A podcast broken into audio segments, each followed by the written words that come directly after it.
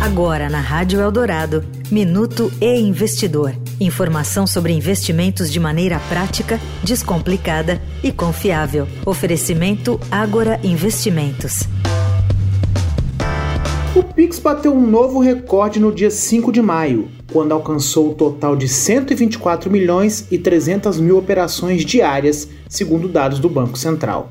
O valor somado de todas as transações liquidadas no dia atingiu 68,4 bilhões de reais, um número acima da média observada em abril, quando os valores diários se aproximaram de 40 bilhões de reais.